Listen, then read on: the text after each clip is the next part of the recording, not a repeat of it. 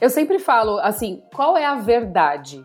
Porque a gente ouve muita coisa e constrói tudo em cima do que a gente ouve, muitas vezes, né? Eu acho que todo mundo já fez isso ou faz isso. A gente ouve muitas coisas a nosso respeito, que a gente é muito forte, ou que a gente é muito fraco, ou que a gente tem que a gente é inteligente, que a gente não é inteligente. A gente ouve muitas coisas a nosso respeito e traz isso como verdade absoluta muitas vezes. E é aí que mora o perigo. Quando você sabe da sua verdade, você tem consciência do que você quer, é, do que é bom para você, do que te faz feliz, do que não te faz feliz. E isso eu acho que lá no fundo todo mundo sabe. Eu sou a Thais Roque e esse é o De Carona na Carreira, um podcast que apresenta as mais incríveis jornadas profissionais, de executivos a celebridades. Juntos, nós vamos passear pelos caminhos percorridos por pessoas de sucesso e eu vou te mostrar que o impossível é só uma questão de ponto de vista. Vamos embora? Ela é, além de maquiadora talentosa, uma empreendedora incansável e uma influenciadora das mais requisitadas. Por meio da sua empresa, coordena 10 maquiadores e dá consultoria de maquiagem, faz conteúdo e está para tirar do forno uma plataforma de cursos online.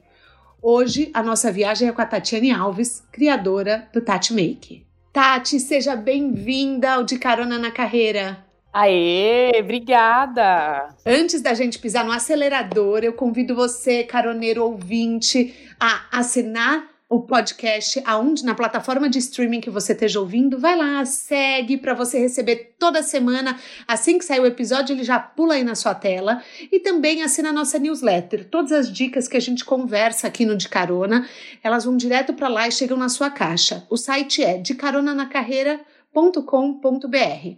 Não decorou o endereço? Não tem problema. Me segue no Instagram, arroba e lá tem todos os links para você. Tati, como eu falei no começo, você é empresária, influenciadora, maquiadora. Qual dessas facetas surgiu primeiro? Ai, meu Deus. Bom, essa veia empreendedora, eu acredito que ela tenha vindo desde a adolescência, assim. Sempre quis trabalhar por conta própria, ter meu próprio negócio, não sabia o que ia ser ainda, mas era uma, era uma hum, opção bem forte, uhum. assim, em mim. É, e o que veio primeiro foi a maquiagem, né? Eu sou maquiadora Super há 14 jovem. anos, eu tenho 37, recém-feitos. a maquiagem veio em primeiro lugar, sim. Ela foi, ela foi o que me abriu todas as portas que eu mantenho abertas até hoje. E daí, depois que você começou a se tornar maquiadora, eu imagino assim, como chegou no ponto de você montar uma equipe? Explica para as pessoas que estão nos ouvindo, porque você tem, assim, um monte de abas, né, dentro do guarda-chuva Tatimake. Quais serviços vocês oferecem? Eu sei que hoje você tem um sócio que é seu marido. Sim. Primeiro, nós somos especialistas em beleza para eventos sociais, né? O nosso público-alvo e principal são as noivas, né? Eu sou especialista em noivas há muitos anos já, é uma paixão. Os nossos maquiadores da equipe, os nossos experts, também atendem noivas e atendem outros eventos e outras necessidades, né, que, que o universo da beleza é, proporciona, né? Então, é, desde campanhas, é, maquiagem para festa de debutante, formatura, especificamente hoje em dia eu consigo atender apenas as noivas. É, 98% do meu trabalho é dedicado à noiva. Porque o nosso atendimento ele é muito completo, assim, sabe? Então a noiva ela recebe todo o suporte da, da parte da beleza, desde a parte de consultoria de imagem até a parte da logística, porque muitos dos nossos eventos acontecem fora de São Paulo, né, no interior, na praia, fora do Brasil. Então, essa parte da logística também fica por nossa conta, que eu acredito que é, é parte da responsabilidade de, de quem vai fazer a beleza da noiva, né? E aqui na empresa a gente tem outras abas, como você disse, né? Que é a parte de consultoria de mídia. A gente produz conteúdo e presta consultoria para algumas marcas também do mercado de casamentos. Então, desde vestido a uma, uma artista que faz grinaldas, né? Então, a gente trabalha nessa questão do posicionamento, é, do conteúdo, enfim, outras necessidades também que a marca tenha. Mas então, peraí, se a pessoa, desculpa te interromper, mas se a pessoa ela tem uma marca, ela tem um dom, mas ela não sabe lidar com redes sociais, vocês conseguem fazer as publicações, tirar foto, ajudar com que a pessoa traduza o dom numa persona online? Vocês fazem esse trabalho todo? Sim, na verdade, a questão, por exemplo, de posts diários, o que a gente faz, é, é a pegada da nossa empresa é fazer com que as pessoas fiquem autônomas. A autonomia, ela vem é, junto com a segurança, com a autoestima, com a confiança. Então, desde o trabalho que a gente faz com as noivas, por exemplo, na consultoria de imagem, quando a gente começa o atendimento com as noivas, seja também orientando os maquiadores que a gente trabalha com essa questão de ensino também, ou as empresas contratam a gente para fazer esse trabalho de, de consultoria de mídia, a gente quer que a pessoa seja autônoma. E a gente só consegue ser autônomo quando a gente tem muita autoestima, confiança no que a gente está fazendo e conhecimento. Então, por exemplo, né, eu acredito que eu consigo transitar por esse viés em todos os, todas as abas da empresa, né? Que é qualificando as pessoas, trazendo consciência para as pessoas, trazendo conhecimento para as pessoas e confiança, né, autoconfiança, para que as pessoas consigam ser autônomas. Então, as mulheres que a gente atende, por exemplo, a gente trabalha essa questão da conscientização de imagem. Se a gente vai orientar um maquiador com uma mentoria ou com uma aula, a gente vai deixar esse maquiador com bastante confiança, é, com, com bastante conteúdo também, para que ele se sinta mais confiante. E as marcas, a mesma coisa, a gente vai empoderar as marcas, a gente vai trazer para fora, né, à tona todo o potencial da marca e muito provavelmente essa marca vai precisar da gente só por aquele período, né, assim como a noiva, assim como o aluno, entende? Ah, então não, não precisa ser um vínculo eterno. Não, a nossa pegada é sim trazer consciência para as pessoas, porque é, até você vai, você vai me compreender, porque o trabalho de coach trabalha muito por esse viés também de você fazer a pessoa ter consciência dos talentos dela, dos potenciais de beleza, no meu caso, né, dos potenciais de beleza da pessoa, para que ela leve aquilo para a vida. Então, até o atendimento que a gente faz com as noivas, por exemplo, ele não é simplesmente um cabelo e uma maquiagem. Ela vai ter informações, né, a respeito da imagem dela, né, com as ferramentas que eu uso de leitura de rosto. Mas nunca é, né, sobre cabelo e maquiagem, é muito mais sobre autoaceitação. Nunca, nunca. Exatamente, nunca é. é. Assim, nesses 14 anos de carreira, assim, sempre que a mulher senta na cadeira, ela tem alguma questão, ela tem a história dela por trás, ela tem tudo que ela já passou na vida dela vem junto com ela, né? Então não é só aquele momento que você vai usar uma técnica específica e você vai fazer com que ela se olhe no espelho e fale, ai, tô linda, maravilhosa. Óbvio que, que elas vão ficar lindas e maravilhosas, né? É a nossa obrigação principal fazer com que a mulher se sinta assim. Mas esse caminho que a gente percorre para que chegue nesse resultado, ele é muito mais longo do que parece, entende? Então, é, nesses últimos anos, eu fui sempre tentando enxergar o que tinha por trás, às vezes, de uma reclamação em relação ao cabelo, é, algum traço do rosto. Né? Aí nas aulas também que eu, que eu faço com os alunos que querem se especializar em beleza de noiva, também eu enxergava isso, né? Muitas vezes eu estava dando uma aula de penteado, Aí dava cinco minutos, eu estava falando é, como que é, é, eu trabalhava meu posicionamento com as noivas, como que era meu atendimento. Então eu conseguia ver que por trás da técnica, seja ela para o aluno ou para cliente, tem muita coisa, sabe? Tem muita coisa a ser trabalhada, muita, muito paradigma para ser quebrado, muita falta de consciência a respeito de si próprio. Então, é, eu sinto que o meu trabalho, é, com esse trabalho, né, é, através da maquiagem, eu consigo transitar por várias outras áreas com esse olhar um pouco mais aprofundado e buscando sempre, sempre o autoconhecimento, o meu e o das pessoas que, que eu atendo e que eu consigo atingir. E além disso, você também está lançando uma plataforma de cursos. Exatamente. Eu nem sei dizer se é uma plataforma de cursos, porque é, é tanta vivência que a gente está trazendo para os alunos agora, tanta imersão no universo noivas, na empresa, né? Então, assim, a gente não ensina uma teoria específica, né? Teorias, né? Que a gente aprendeu num curso ou que a gente leu num livro. A gente ensina o que a gente aplica aqui na empresa, entende? Então a gente leva o aluno com a gente nas nossas produções, né, das consultorias de mídia que a gente faz. Então se eu vou fazer um editorial para uma marca, uma campanha, o aluno vai junto, mesmo que virtualmente. Se a gente implementa alguma, algum, alguma metodologia, ou começa a usar um aplicativo novo, sei lá, qualquer coisa que a gente faça para a empresa que dá certo, a gente vai mostrar para o aluno. Então o que eu tenho visto muito, assim, hoje em dia, é muita teoria, né? Ah, as fórmulas do sucesso. Ai, não existe fórmula do sucesso. É, mas eu, é, exatamente.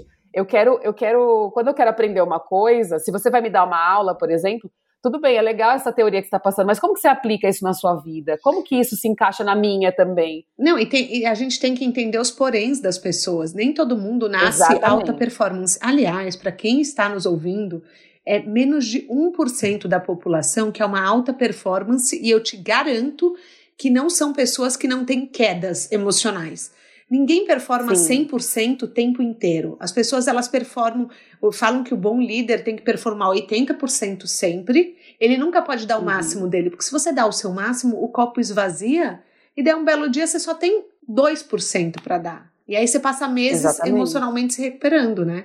Então, eu imagino você, Tati, quando você comenta assim, que você vai mostrando eh, por cada pessoa, eu imagino que você também veja assim, quando a pessoa ela é mais introvertida, quando a pessoa ela tem Sim. uma comunicação um pouco melhor. Eu imagino que você vai adaptando o modelo, correto? Com certeza, com certeza. Até o atendimento aqui, por exemplo, aqui na, na empresa, até o pessoal que faz atendimento, que, que no caso o Renato, que é meu sócio, ele é o ele coordena a parte do atendimento também, junto com a Cris. É, eles também fazem essa, eles também são capacitados, né? A gente faz muitos treinamentos aqui para fazer essa abordagem adequada para cliente. Então, assim, o aluno, ou a cliente que a gente está atendendo ou a empresa, a gente vai olhar é, qual é o perfil dessa pessoa, qual é a personalidade dela, como que a gente vai abordar essa pessoa.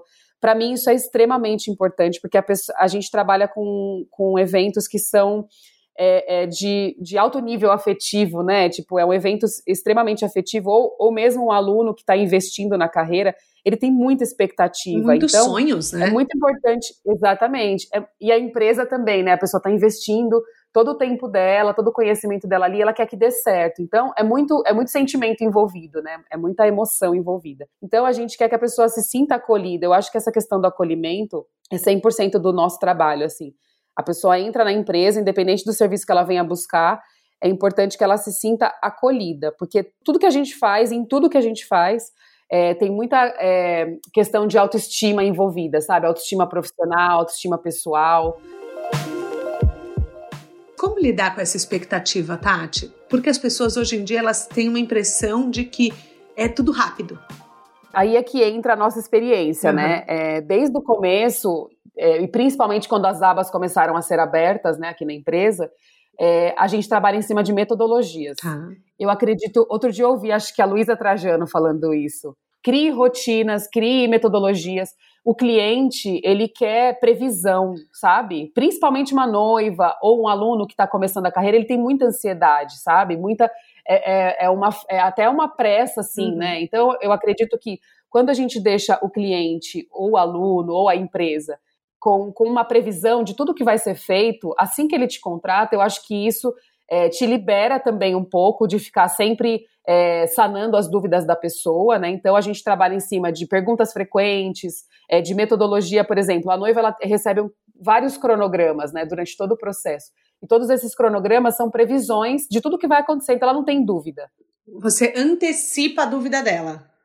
Exatamente, mas a gente trabalha assim com todo mundo, inclusive com a gente. Nossa, eu acho maravilhoso isso, porque não, não traz aquele, aquele pânico do tipo, será que a pessoa me abandonou? Será que ela lembra de mim? Ser, será que é só no dia? Será que ela vai aparecer? Eu não sei, mas se, às vezes a, a gente tem esses questionamentos quando é uma data muito importante. Você fala, será que eu sou importante para a pessoa tanto quanto ela é para mim? Sim. Né? E quando é investimento muito alto também, né? É, eu tô com uma turma é, que, que, a gente está fazendo mentoria. Uhum. É, e assim, eles têm muita dúvida, é um investimento, a pessoa quer ser atendida, sabe? Ela quer que a dúvida dela seja sanada. Ela chega assim querendo perguntar 400 coisas. E aí, é, nesse momento que você tem que também colocar a cabeça no lugar, até para a gente não ficar sem vida, né? Senão você fica respondendo as pessoas 24 horas por dia e você acaba sem vida. E isso, eu, e eu falo isso porque é a minha experiência, né? Uhum. Há uns 5, 6 anos atrás, a minha vida era essa, ficar o tempo todo respondendo as pessoas. Quando aumentou o volume de trabalho uhum. e, e, eu tive que também fazer a equipe, etc, etc. Por exemplo, eu ficava, eu ficava escrava do trabalho. Eu não tinha um cronograma, não tinha uma ordem para que as coisas fossem feitas. Eu ia é, reagindo aos, às coisas que iam aparecendo, sabe? Então, eu fui aprendendo que eu tinha que me antecipar a esse tipo de situação. Então, é, um, é uma coisa que eu falo para quem está começando a empreender ou para quem quer é, aumentar né, o número de clientes, aumentar a equipe e tal para a gente né, criar sempre essas metodologias, os cronogramas, é, manter o cliente informado. Nossa, eu achei essa dica excelente, porque eu sou uma pessoa muito metódica. Então, eu não sou. Você não é? Eu sou muito, não, não muito. Sou. Meus traços eu não sei se dizem isso, Tati, sim, mas sim, sim. aliás, quem tá nos ouvindo, caroneiros, vamos contar um pouquinho, Tati. Tati é como se fosse, ela faz uma leitura da alma através do rosto. e para quem tá achando que eu tô brincando, é verdade, ela fez uma formação específica em leitura de traços para identificar isso. comportamento que eu acho, eu acho um trabalho de uma sensibilidade tremenda, fico super curiosa e eu não imagino como isso não possa ajudar no trabalho de alguém. Eu acho que todo mundo se beneficiaria disso. Tati, todo mundo. Eu imagino, é libertador. eu imagino, porque é quase como se você tivesse uma vantagem, né? Você já sabe algumas informações uhum. antes de começar. Tati, conta um pouquinho desse lado e também eu, quero, me, eu fico curiosa, assim, é, o que, que os seus traços também dizem sobre você? Bom, os meus, os meus traços, né, são muitos traços, né? uhum. né? É, desde o cabelo até a ponta do queixo, ah, sabe? É o é, rosto. É, vários... é tá. o rosto todo. Tá. E dá para ler o corpo também. Tá, mas você se baseia mais no rosto. Exatamente. É porque o rosto, ele é um mapa, né? Da, do, de como a gente vai interagir com o mundo. O, o, rosto é como a gente se interage com o mundo, como a gente se comunica com o mundo, como a gente vai colocar as ideias no mundo, né? O corpo ele já fala um pouco mais das coisas que estão ocultas, tá? Né? No nosso rosto, de acordo com as nossas características, cria-se um link com a nossa personalidade. Então é como se a gente conseguisse ler a mente das pessoas, né? Como que as pessoas é, construíram essa relação com o mundo. Então, por exemplo, se a gente separar o rosto em três terços, a nossa testa, que é o primeiro terço, fala do nosso raciocínio, né? Como a gente pensa uhum. e como a gente é, raciocina, raciocina em relação às situações. Tá. É, o nosso, a nossa parte central do rosto, que é a, a sobrancelha, os olhos e até a pontinha do nariz, fala sobre nossos sentimentos, como a gente vê o mundo e sente o que a gente está vendo, né? uhum. né? O terceiro terço, que é a, é a parte da mandíbula, queixo, boca, fala sobre as nossas ações. Então, é, no meu caso, eu sou uma pessoa que, por, muito provavelmente, eu penso muito e tenho mais dificuldade de agir. Por isso que eu faço tantos cronogramas. Sim. Porque senão eu vou deixando, entendeu? E as minhas sobrancelhas, por exemplo, as sobrancelhas e as sobrancelhas e o nariz, eles têm muita personalidade, sabe? Você poderia ler uma pessoa só pela sobrancelha e pelo nariz, né? A sobrancelha, ela fala da nossa ação. Mas daí muda durante a vida? A pessoa afina a sobrancelha, muda o comportamento? Sim. É, porque assim, é, não, não instantaneamente, né? Entendi. né? Mas o contato que a gente tem. Porque essa coisa da maquiagem, da estética. Eu já passo latice é... na sobrancelha, então me conta uma coisa: é pra eu parar de passar? Não, ajuda. Por exemplo, eu sempre tenho que reforçar mais o desenho da sobrancelha, porque eu tenho a sobrancelha bem ralinha. Uhum. E isso faz, fala muito da minha personalidade, porque eu tenho, às vezes, pouca energia para fazer as coisas. Pode não parecer, mas é que eu me conheço muito bem. É, quem me conhece fala, ah, não, você é muito ativa, não combina com você, mas uhum. eu, eu, eu, é um exercício, entende? Eu, eu, eu me conheço, eu sei que rola uma preguiça aqui. Rola uma preguiça, querida, que é muito grande. Entende? E, e, a sobrancelha, ela ilustra isso perfeitamente. Hoje em dia eu tenho mais pelo na sobrancelha, porque eu acho que o, o comportamento e a maneira como a gente vai interagindo com o mundo também faz a nossa forma é, mudar, né? Bom, isso, isso é ciência, isso é um conhecimento muito antigo, né? É uma coisa, é uma questão. Tô apaixonada. Uhum. É maravilhoso, assim, maravilhoso. E, e eu aprendi, quando eu comecei a, a, estudar, quando eu comecei, faz uns quatro anos já que eu estudo esse, esse tema. Você dá curso sobre isso, Tati? Dou, dou sim. A, agora eu não tenho nenhuma turma aberta, mas. Não, mas de repente é, quem está nos ouvindo fica interessado em aprender pode mais. Pode procurar, pode mandar inbox. Tá. Ah, aliás, fala o seu arroba, que a gente não É arroba Make com T mudo, é T-A-T Make. Tá, perfeito. Tá bom? Então, faz é... quatro anos que você estuda esse tema. É, mas assim, o que, que é muito louco? Porque quando eu, eu, eu já estava estudando isso há muito tempo por conta própria, que eu sou uma, uma eterna pesquisadora, uma adoro estudar. Uhum. É, é para mim é mais fácil por conta do tempo, né? Daí eu estudo a hora que eu, que eu tenho tempo. Uhum. É, é nas viagens, aí eu vou estudando. E aí, eu, quando eu procurei um professor para me, me ajudar com isso, né, para falar assim, ah, vou ter um diploma, né, disso aqui, porque, sei lá, Aí ele falou assim, Tati, você já lê rostos. Até por conta do trabalho. Eu sempre ficava tentando decodificar as pessoas, entender como que elas queriam ser atendidas, entender como. Então você acaba que você vai é, exercitando esse olhar, entendeu? Uhum. Mais humano. Porque isso, na verdade, é, é um exercício de você olhar para o outro, entender o outro sabe? É, é, Realmente olhar é muito... o outro, né?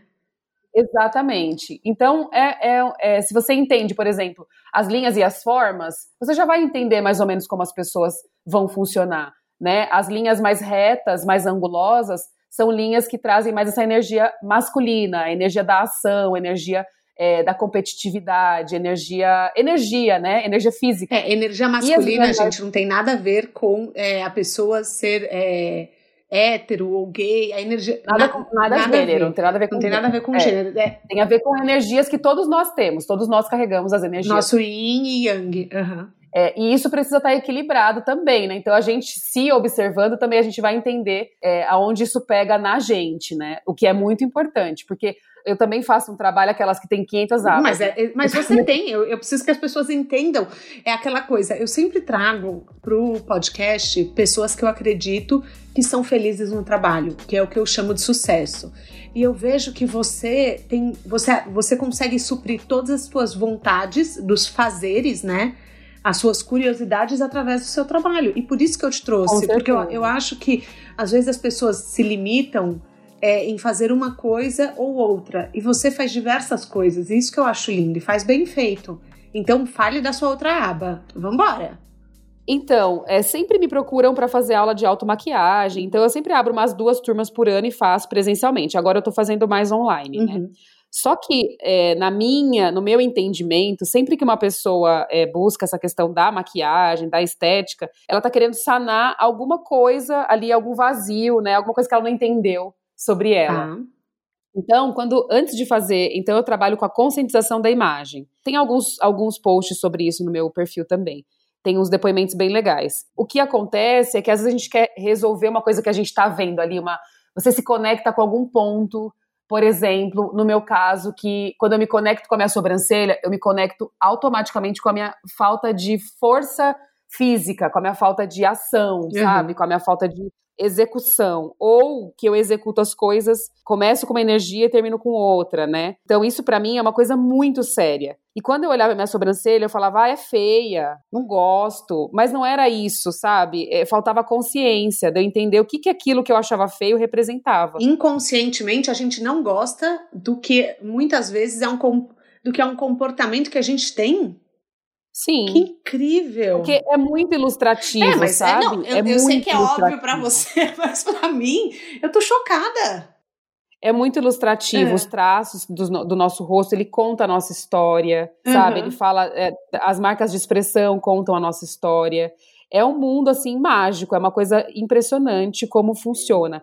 E sempre que eu vou fazer esse trabalho de conscientização da imagem com as mulheres, a coisa que eu mais observo e que eu mais é, vejo é essa falta de equilíbrio das energias, né, uhum. feminina e masculina. É, muitas mulheres que fazem muitas coisas, ficam sobrecarregadas, né, então estão com esse, essa questão do, do, feminino desequilibrado, né, uhum. e também não tem consciência sobre si, né, fazem uma ideia sobre si, essa questão da autoimagem, um pouco equivocada, sabe? E assim, tudo bem, a gente, a gente tinha uma programação até aqui e nada impede que a gente mude essa programação. E justa, é justamente isso, é nesse ponto que eu pego, assim, nessa questão da conscientização de imagem, essa questão da programação, a questão da autoimagem, qual a ideia que você faz a seu respeito. E muitas vezes a pessoa não tem noção do que aqueles traços é, ajudaram ela a ser a pessoa que ela é, sabe? É, a gente é do jeito que a gente nasceu para ser. É, é, e, e, o meio que a gente viveu também construiu essas formas e construiu a, quem a gente é hoje. E, a, e quando a gente tem consciência, a gente tem a oportunidade de trilhar um caminho diferente, de se ver diferente. E é aí que entra essa parte que você falou, né, do desenho da sobrancelha, da maquiagem que você vai fazer, das cores que você vai usar.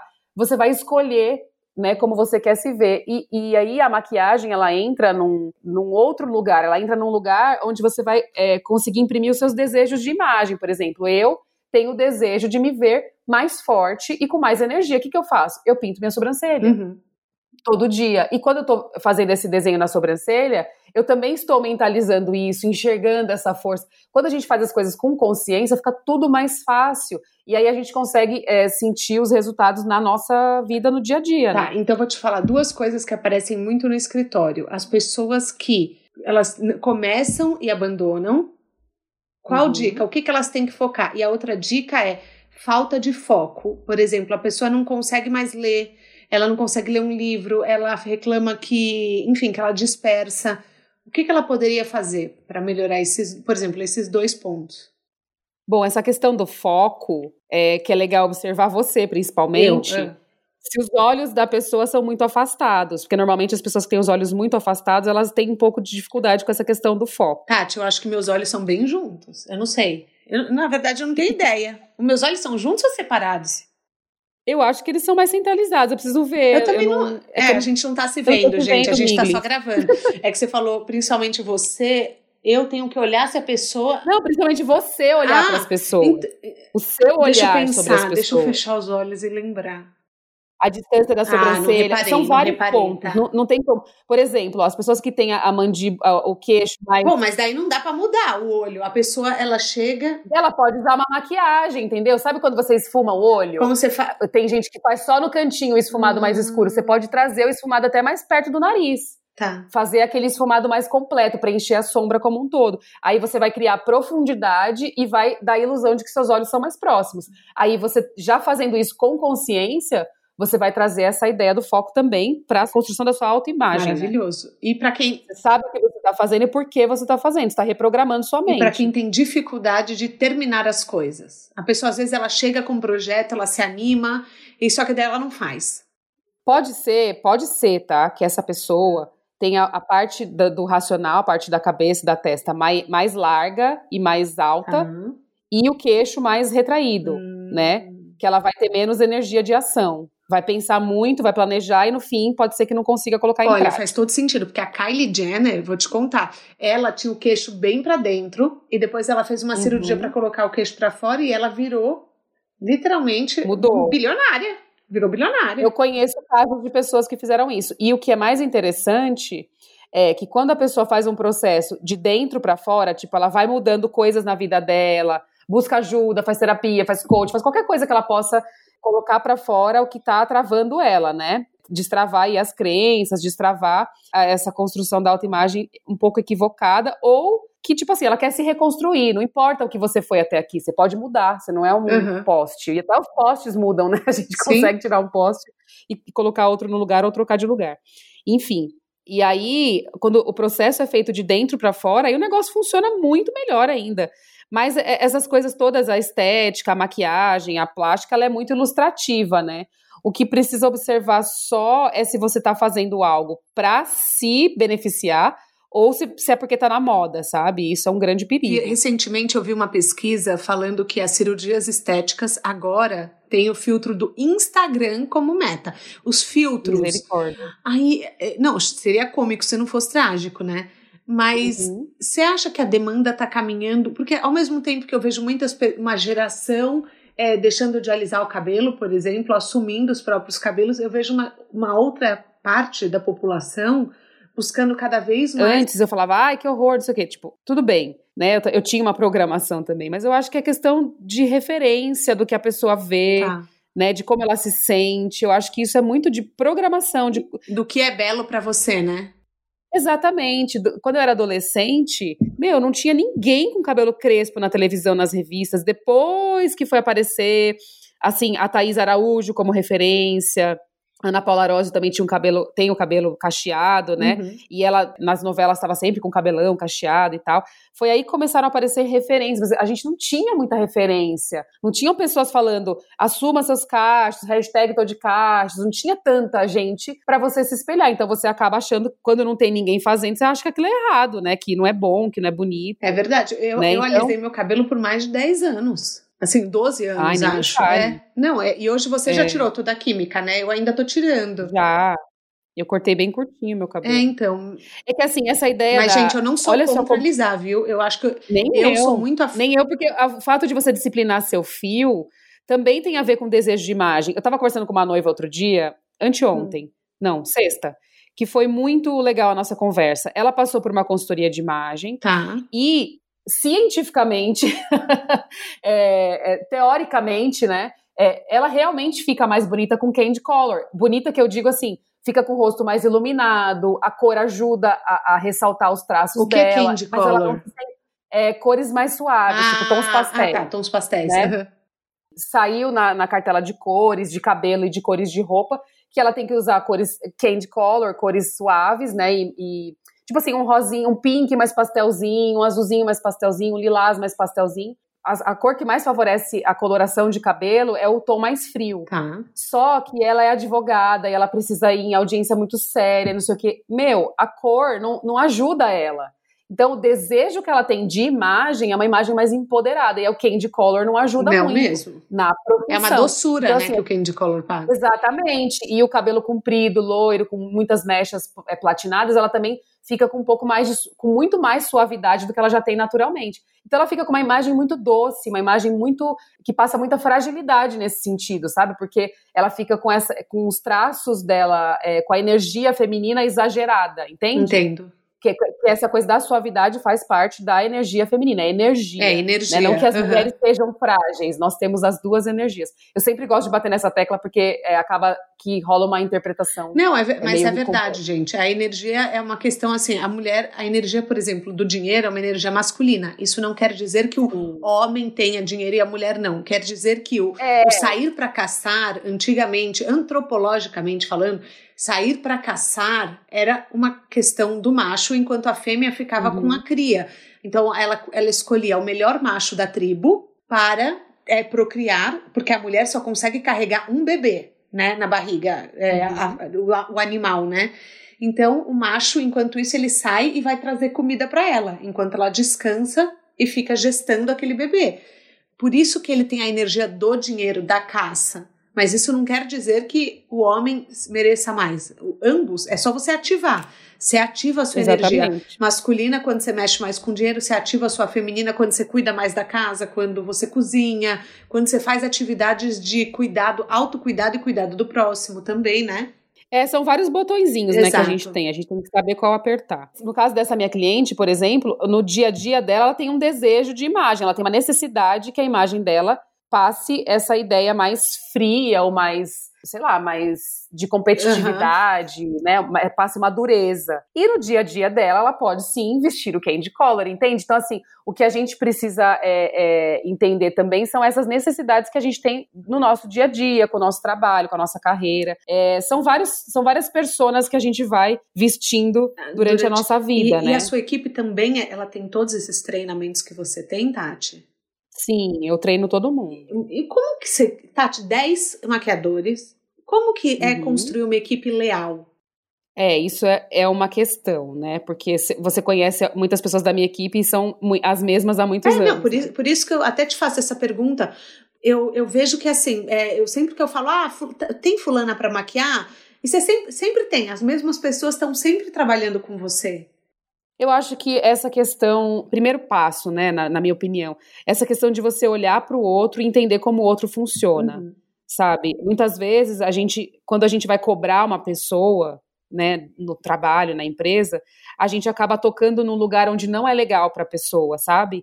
É, de um jeito que não é legal para a pessoa. Então, se a pessoa é mais sentimental, tem o jeito certo de falar com ela. Se a pessoa é mais metódica, tem o jeito certo de explicar as coisas para ela. Então, eu acho que isso ajudou muito, né, esses anos todos que a gente trabalha juntos, né? E o respeito também com o outro e essa questão de você crescer junto, sabe? Hoje em dia, a minha equipe são vários prestadores de serviços então a gente não conversa com um colega que está fazendo um freela, a gente conversa com uma empresa. Sim. Né? Então, é, todos, é, todos, desde o começo, eu sempre falei, gente, vamos todo mundo ter seu, seu CNPJ, todo mundo é, aprender que o nosso trabalho não é um, não é um freela, não é um bico, nosso trabalho é uma coisa séria, você é uma empresa, você é sua marca, você precisa carregar isso com você para te dar mais autoestima profissional, enfim. São essas orientações e essa coisa, eu sempre falo, né? A gente ensina sem miséria, sabe? Uhum. Ensinar, dá para o outro que você sabe. Então a gente faz treinamentos periódicos, tudo que eu aprendo, tudo que eu vejo, tudo que eu me inspiro, eu divido com a minha equipe.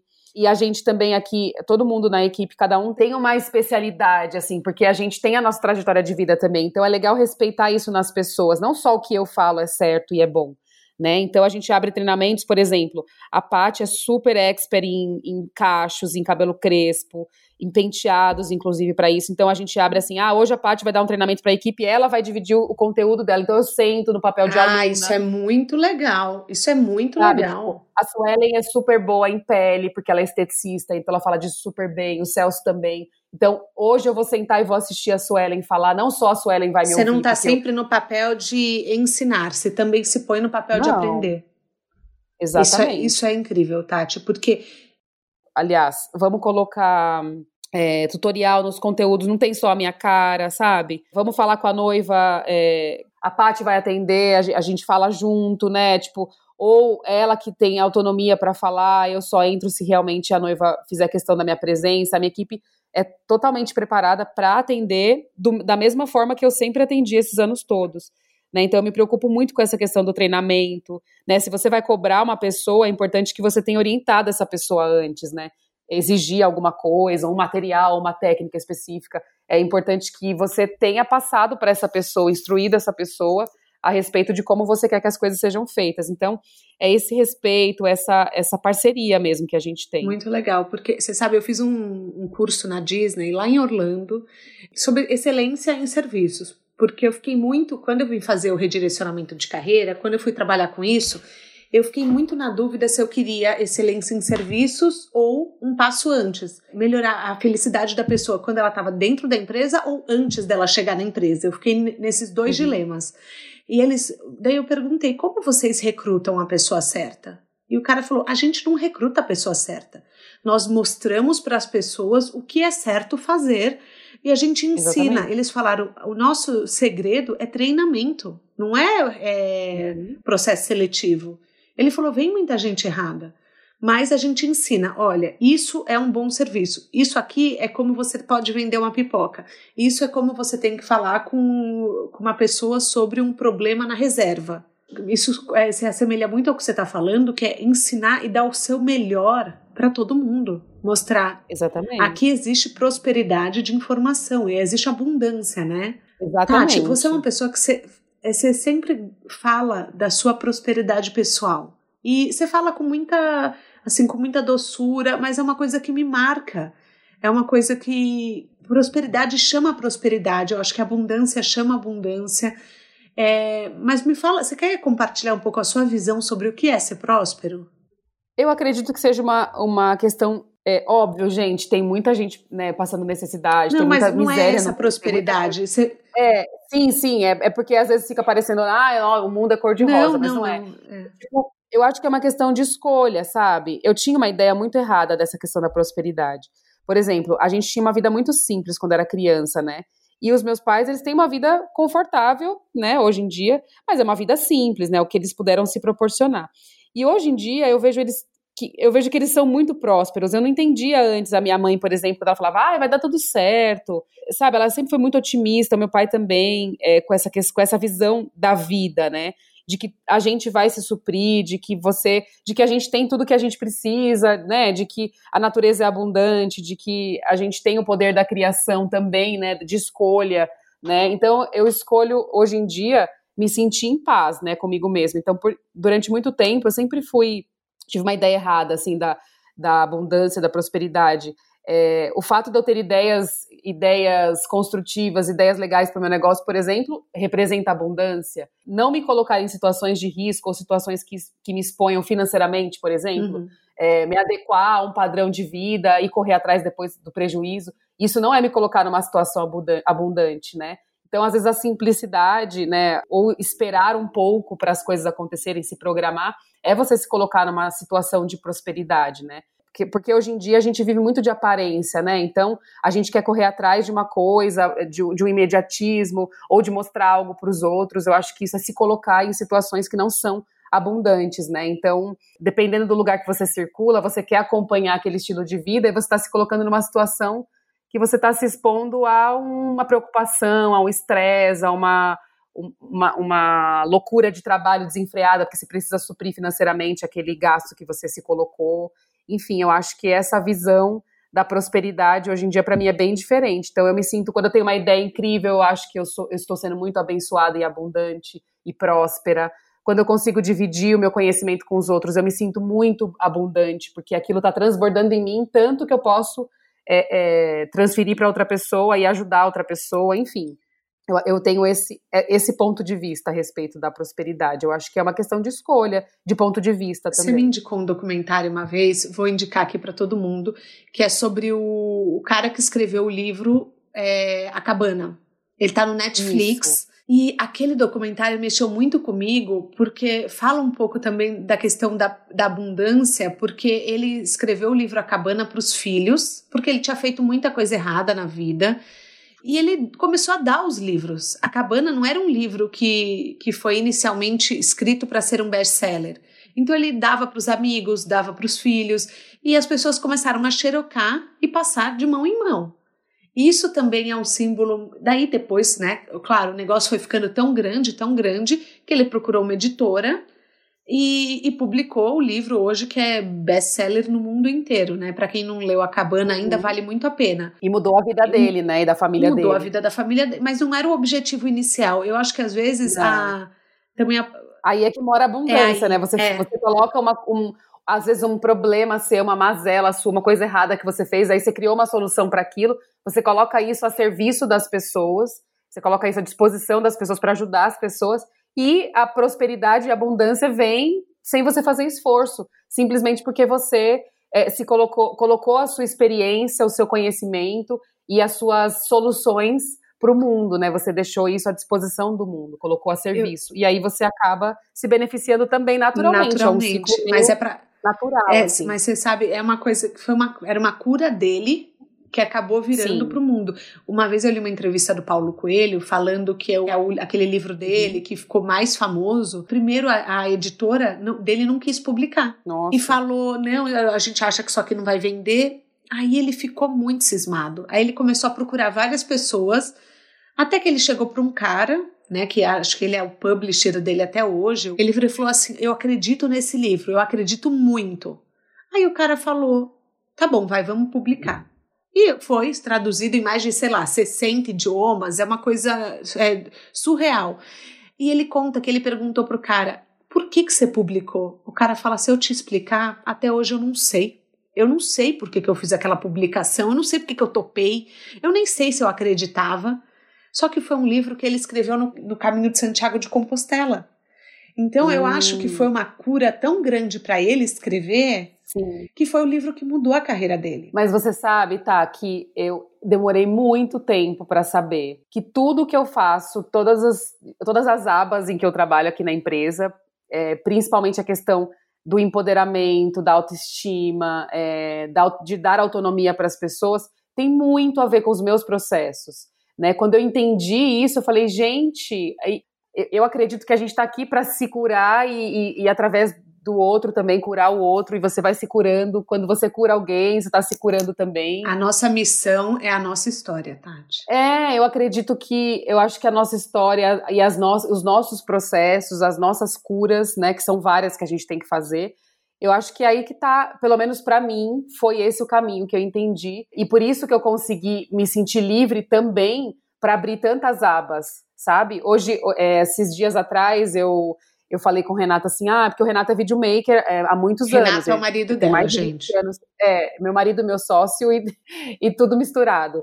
É, o Renato, ele entende muito de luz, né, de fotografia e tal. Já tem uns anos que eu venho falando que eu quero fazer foto, né? Então assim, era meu sonho de consumo ter um espaço que eu pudesse produzir os meus conteúdos, fotografar eu mesma. É óbvio, eu não fotografo tudo porque eu não consigo, uhum. né? Se eu estou fazendo a produção executiva de uma de uma campanha de uma marca, ou se eu tô fazendo a maquiagem, eu não consigo fazer tudo, né? Assim, eu gostaria, mas é fisicamente impossível, né? uhum. né?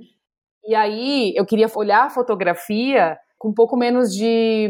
Não sei, eu, achava, eu fazia um mistério muito grande, sabe? Aí ele sempre falava para mim: você fotografa super bem, você tem um olhar maravilhoso, é, você sabe o que você quer, o mais importante, eu te ajudo com a luz e você faz. E agora, assim, a, a minha nova versão, a minha nova aba é ser fotógrafa também. Que legal!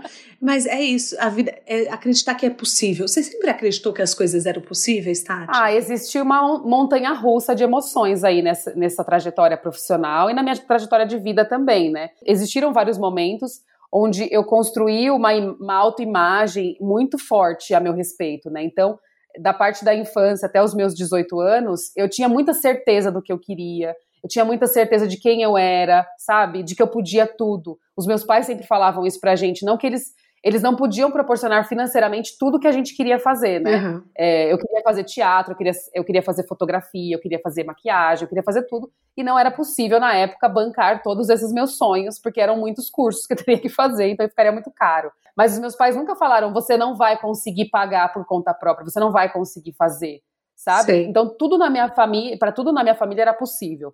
Nós teremos sempre o que comer, nós teremos sempre o que vestir, nós teremos sempre onde morar nós teremos sempre como nos suprir se a gente quiser. Mas você me contou uma história uma vez que você sempre fazia aqueles quadros de visão.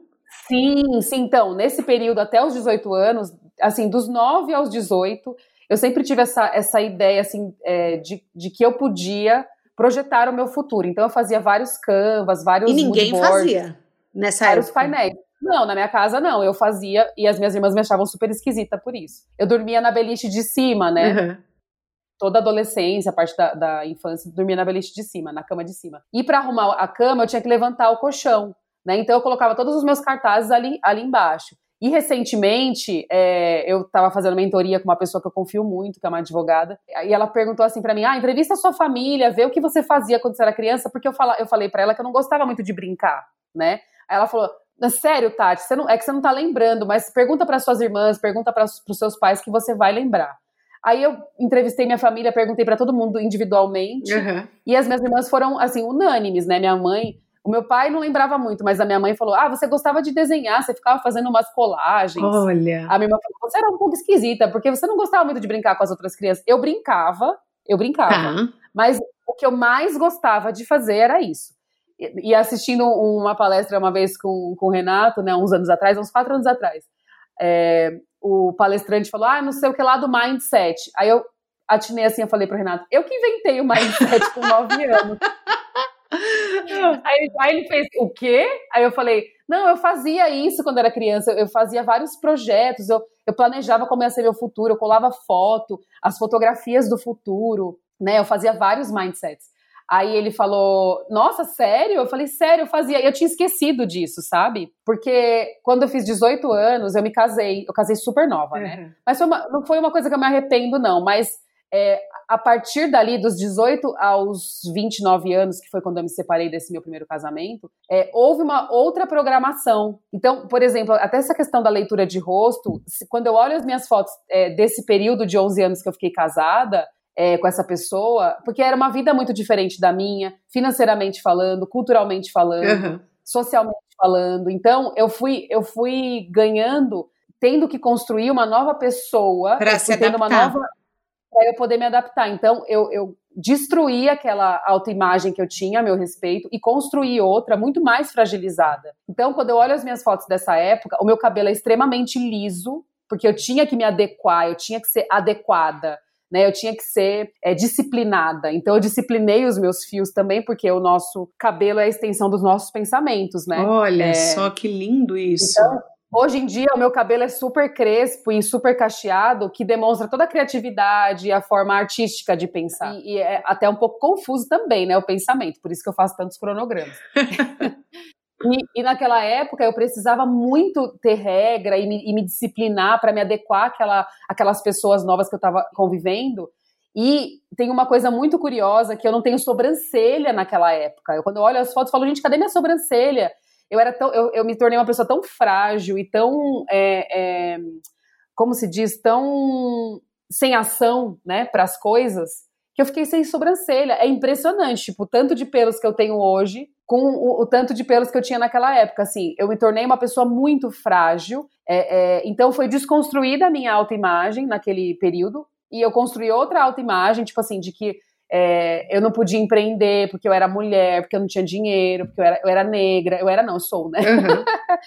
É, entende? Tipo, eram várias dificuldades que foram colocadas na minha frente para que eu realmente ficasse ali submissa naquela situação. E eu, eu, também não julgo as pessoas que eu convivia, porque era a programação que elas tinha, tinham a respeito da vida.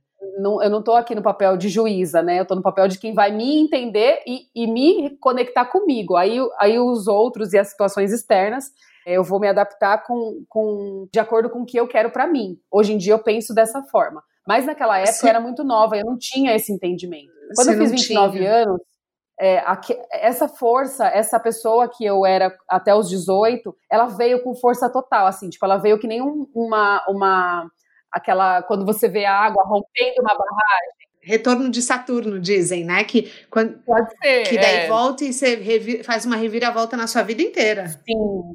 Aí eu comecei a lembrar da adolescente que eu era, eu comecei a correr atrás dos meus sonhos. Eu tive várias crises de choro nessa fase. Foi quando assim. a gente se conheceu. Foi. É. Eu tive muitas crises. Quando a gente se conheceu, eu estava um pouco mais forte, porque quando eu me decidi me separar, eu demorei um ano e meio para me separar. É, é, porque assim, eu não tinha um, assim, eu não sofria nada é, visivelmente agressivo, sabe? Claro. Porque não era uma relação, tipo, que, que tinha grandes problemas. Eu acho que foi meio essa questão das programações que eram diferentes, né? De, de épocas diferentes, porque meu ex-marido era mais velho que eu. E, e, não é um julgamento, tipo, é a programação que ele tinha e essa visão, e também as pessoas que, que a gente convivia eram. É, é viam a vida nesse formato. Então, eu fui me, me moldando aquilo, entende? Uhum. Então, eu demorei muito tempo para decidir assim que aquela vida não era a vida que eu sonhei para mim, que aquele, aquele, aquele formato, né, tipo, de que eu era dona, é, dona de casa é, e que eu não, não, não produzia, eu não trabalhava, eu não sentia eu não me sentia útil, sabe? Sei. Porque assim, por exemplo, a minha mãe é dona de casa e ela se sente super útil porque ela realmente é muito Sim, útil. porque é, é a minha mãe ajuda as minhas irmãs, a minha mãe é a cuidar das crianças. Ela se encontrou naquele modelo, né, de vida. É, mas assim, ela, ela é muito útil, entende?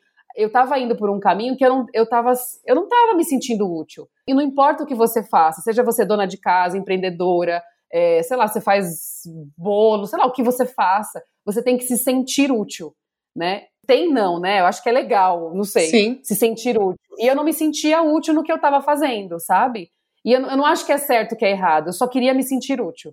E hoje é, é, me colocando a minha história à disposição das pessoas, é, trazendo esse olhar para as pessoas, trazendo a minha é, uma, uma, das minhas curas, né? Porque a gente tem muitas curas para fazer durante a vida. É, colocando isso à disposição das pessoas, eu me sinto útil, entende? Então, naquele contexto de vida, eu não tinha acesso às pessoas, eu não falava com as pessoas, eu não tinha é, é, acesso ao tanto de pessoas que eu tenho hoje, né? Não só, não só com o Instagram, não só com as aulas, não só com as noivas, mas com as pessoas que eu convivo aqui no estúdio, com as pessoas da equipe, sabe? Eu não tinha essa, essa questão da comunicação com o mundo, né? Tipo, então é, eu sentia que tinha algo para eu colocar para fora, algo para contribuir, algo para trocar, né? Algo para conectar com as outras pessoas.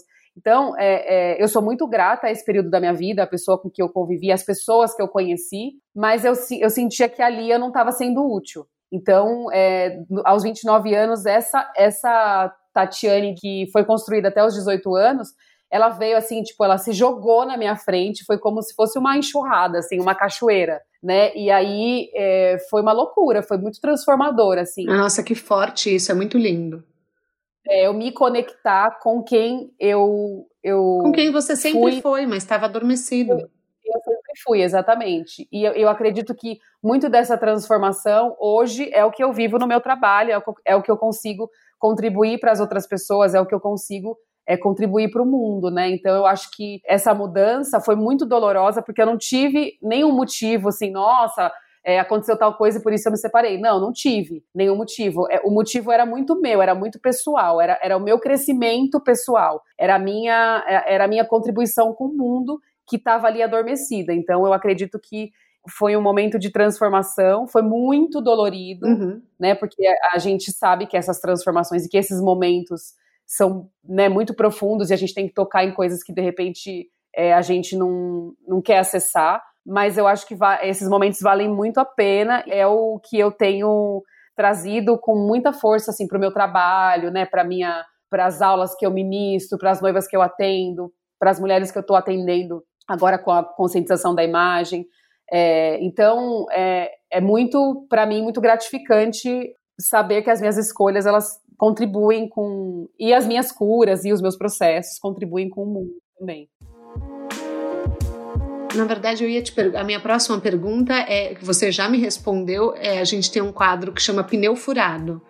Quais são. Uhum. Nas, toda estrada tem seus altos e baixos e alguns pneus furados, né? Eu ia te perguntar qual que você acredita que tinha sido o maior pneu furado da sua viagem até agora, mas eu imagino que esse de se desconectar de si, né? Mas Sim. também esse pneu te, te ensinou algo que nenhuma escola te ensinaria, né? Exatamente. Nenhum Exatamente. curso, nenhuma formação, nenhum treinamento. Você não. nunca saberia como é se desconectar, a não ser que você vivesse para se reconectar. Então, acho que hoje o que você faz com as mulheres é a busca do, desse reencontro com quem você com quem elas sempre foram. Uhum. Eu sempre falo assim: qual é a verdade?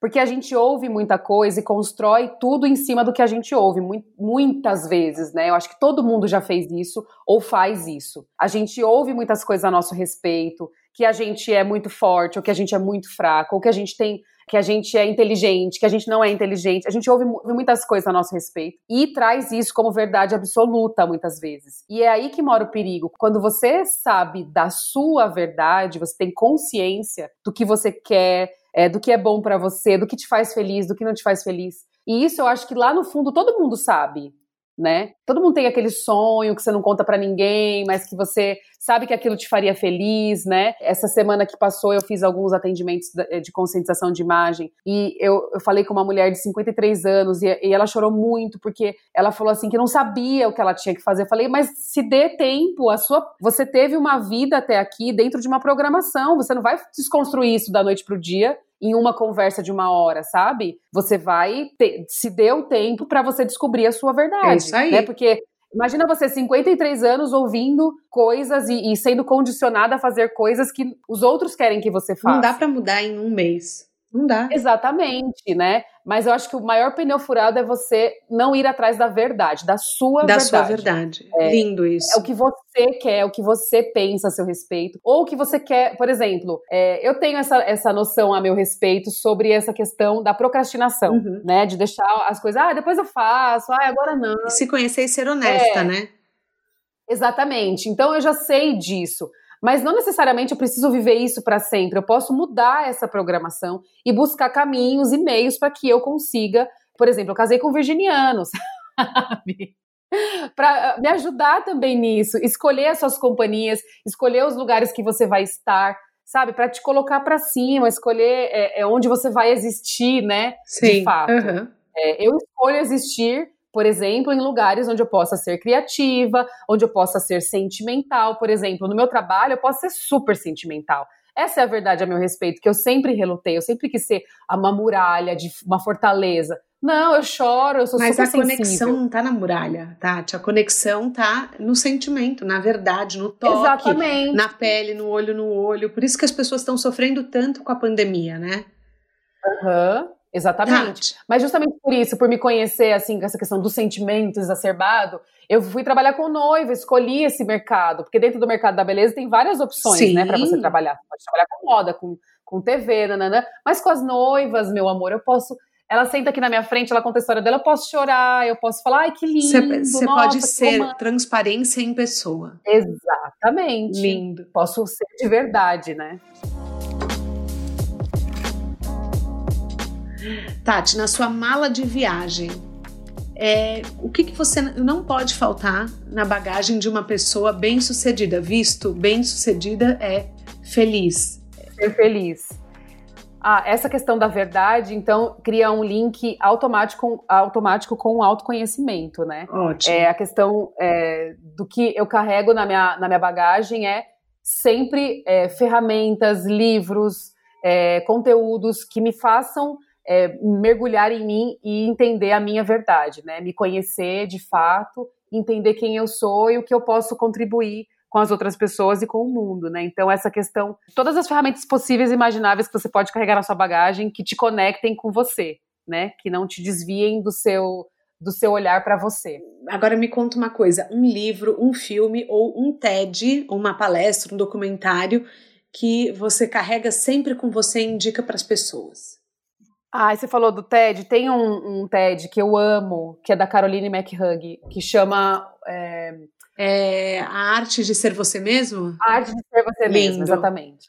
Eu acho que essa palestra é muito maravilhosa e ela ajuda muito você a entender essa questão é, das camadas do ego. Ai, que lindo, é, quero assistir. pode prejudicar a gente. Ela fala sobre como você, às vezes, é, se esconde dos seus talentos, dos seus dons, dos seus propósitos, porque você está protegido por essas camadas do ego, porque você ah, fica com vergonha. Não, quando você se coloca a serviço, você não pensa muito nisso, você só vai lá e faz, sabe? Você se coloca a serviço do outro, sem medo. Ela fala das pessoas que ela já atendeu como. Eu não sei se ela é coach ou se ela é uma mentora. Eu vou olhar o é... trabalho dela, que lindo. Sim, ela tem um livro também bem legal. Que eu esqueci, eu sou muito esquecida, gente, que eu esqueci o nome. Oh, não, não, ela tem um livro que chama é, é Nunca Não É Uma Lua Adorável. Eu acho que alguma coisa assim, só que em inglês. É, Never. Em inglês. Ne não tem traduzido esse Never livro. Not a Lovely Moon. Tá. Isso. Então fica essa indicação e... dos dois. que mais? Ah, e para quem empreende, para quem está começando é, a empreender ou quem está tendo alguma dificuldade nesse sentido de entender de fato as dificuldades de ser um empreendedor, um empresário, né? De si mesmo, né? Tem um livro muito legal que chama Vai Lá e Faz. É, gente, do Thiago Matos. gente, a segunda pessoa que indica o Thiago Matos aqui essa semana. Você acredita? Sério? Nossa, o Thiago, tem... o Thiago é fundador da Perestroika. Thiago, se você estiver nos ouvindo, quero você aqui no podcast. Eu acho ele incrível. Ele é. Esse livro é muito legal. É um livro, acho que de 2015. E tem outra versão que é o Fui Lá e Fiz, né? Eu acredito que seja esse o título. E, e é muito legal porque ele fala dessa questão da, da autoestima, né? Que, do, do, empreendedor sem autoestima, que ele não consegue de fato empreender em tudo que ele quer e realizar tudo que ele quer, porque existem muitas barreiras aí para serem quebradas. Tem um vídeo muito legal do Juliano Posati, que é do Círculo, é o círculo, círculo movimento, eu acredito que tá. chama. É, o Juliano Posati, ele fala sobre autoconhecimento e espiritualidade. Tem um vídeo que ele comenta a série da Madame C.J. Walker. Tá. Também fala de empreender, de empreender, que empreender está automaticamente ligado com essa questão da autoestima. Porque, assim, essa questão que, que se fala muito hoje em dia do empoderamento, eu acredito que hoje em dia nós todos, mesmo que a gente não saiba e não tenha acesso, nós somos empoderados. Nós temos é, a internet à disposição, o celular à disposição, é, temos é, várias alternativas é, de, de fazer os nossos trabalhos, né? Existem vários caminhos. Uhum. Então, eu acho, acredito que isso empodere muito as pessoas e dê liberdade para as pessoas fazerem, venderem e serem o que elas quiserem, né? Então, acho que isso já é um poder que a gente tem. O que falta, às vezes, é um pouco de autoestima e de autoconhecimento para que você consiga entender o que você está fazendo aqui e como você vai fazer isso para ajudar o mundo a ser melhor. Nossa, que aula, Tati! Olha, queria muito agradecer. Eu quero mais uma vez deixar o seu contato, que é arroba TatiMake, Tati Mudo, T-A-T, para todo mundo entrar em contato com você, porque eu tenho certeza que depois dessa aula de autoestima, de autoconhecimento, muita gente vai te procurar. É, Ai, que bom. Obrigada por compartilhar seu tempo. Para quem não sabe, gente, essa gravação eu, a gente já gravou. É, só que eu, Thaís, no meu erro, eu não, enfim, eu não fiz uma configuração que eu tinha que fazer e a gente está tendo que regravar hoje. Então, vocês estão ouvindo pela a nossa nosso segundo bate-papo. Tati, muito, muito obrigada pela disponibilidade, pela gentileza. É, Imagina. Nossa, fiquei muito feliz e para quem está nos ouvindo, depois dessa carona que foi uma aula de empreendedorismo, a gente chega ao nosso destino. Mas antes de descer do carro da Tati, eu convido você novamente a assinar o nosso podcast na plataforma de streaming que você esteja ouvindo, seja Spotify, Deezer, Apple. E as dicas que a gente abordou aqui vão direto para nossa newsletter, que está no site de caronanacarreira.com.br. A gente volta na próxima semana com mais um episódio e meu muito obrigada. Um beijo grande.